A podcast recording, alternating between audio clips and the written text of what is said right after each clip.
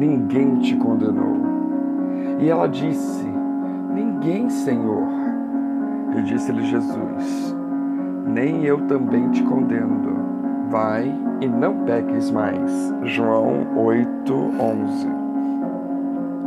No texto nós temos algumas particularidades que nos fazem refletir bastante sobre o comportamento da nossa sociedade, sobre o nosso comportamento. Primeiro, vemos a brutalidade e a violência do ser humano. Ao arrastar a mulher até os pés de Jesus, nós vemos o quanto pessoas preconceituosas estão tentando destruir uma vida. Isso nos leva a refletir: será que agimos com preconceito ou com misericórdia? Nos preocupamos em restaurar ou em destruir? Segundo lugar, nós constatamos que o orgulho, a tradição e a presunção os posicionamentos nos posicionam como juízes em um julgamento parcial e sem misericórdia. Somos pessoas que nos deixamos levar por tradições vazias e impulsos carnais, ou buscamos conhecer os fatos, basear-nos em princípios bíblicos e tentarmos sermos justos. Terceiro, é a sutileza dos homens para acusarem Jesus. Olha que interessante. Nisso nós percebemos a maldade diabólica para destruir a vida. Será que fazemos parte do grupo que pensa que o fim justifica os meios? Será que somos pessoas para quem não importa o preço nem como, o importante é vencer? Ou fazemos parte daqueles que honram e temem ao Senhor e que preferem sofrer o dano a tratar com injustiça? Em quarto lugar, nós vemos o quanto somos estimulados a nos surpreender com Jesus.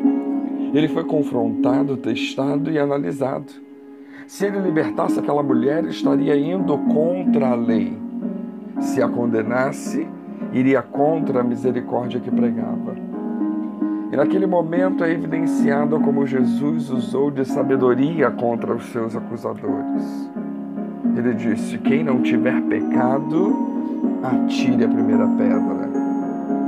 Para Jesus, o importante é a salvação do pecador, e assim ele dá uma nova chance de arrependimento. Ele vira para ela e diz: Vai e não peques mais.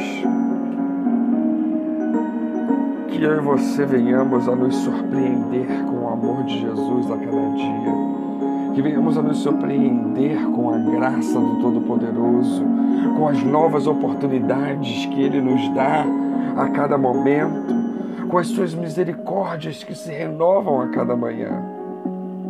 Além disso, precisamos pensar também em qual tem sido a nossa reação frente a viciados, prostitutas, marginalizados.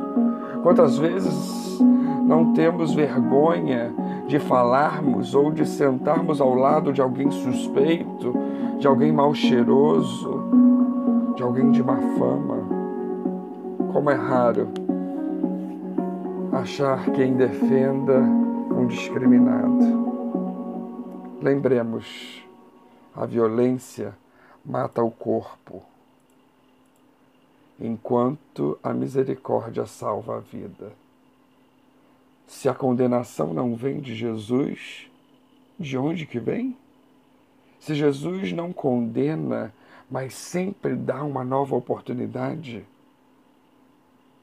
qual será que deve ser o nosso comportamento? Que Deus nos abençoe.